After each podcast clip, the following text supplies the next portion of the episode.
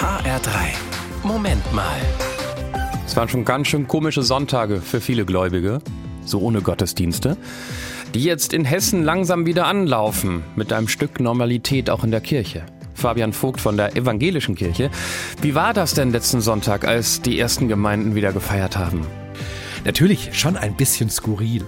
Alle saßen da mit Atemmasken, Wobei, was heißt alle? Natürlich nur die limitierte Anzahl an Menschen, die in den markierten Bänken mit Sicherheitsabstand sitzen durften und sich vorher in die Anwesenheitsliste eingetragen hatten. Dann durfte ja nicht gemeinsam gesungen werden. Es gab zumindest bei den Protestanten kein Abendmahl und natürlich auch keinen Friedensgruß mit Handschlag oder ähnliches. Also, so ein echtes Gottesdienstgefühl kam da bei mir noch nicht auf. Vielleicht, weil Gottesdienst für mich vor allem ein Gemeinschaftserlebnis ist. Jetzt hören wir aus dem Bereich der Arbeit, dass Homeoffice in Corona-Zeiten durchaus die Art der Arbeit in den nächsten Monaten komplett verändern könnte.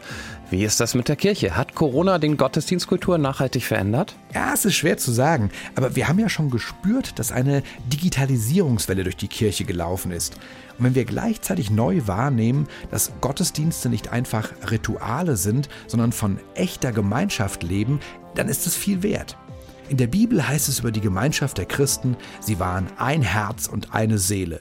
Toller Satz und ich glaube, viele Menschen entdecken gerade neu, wie wichtig das ist.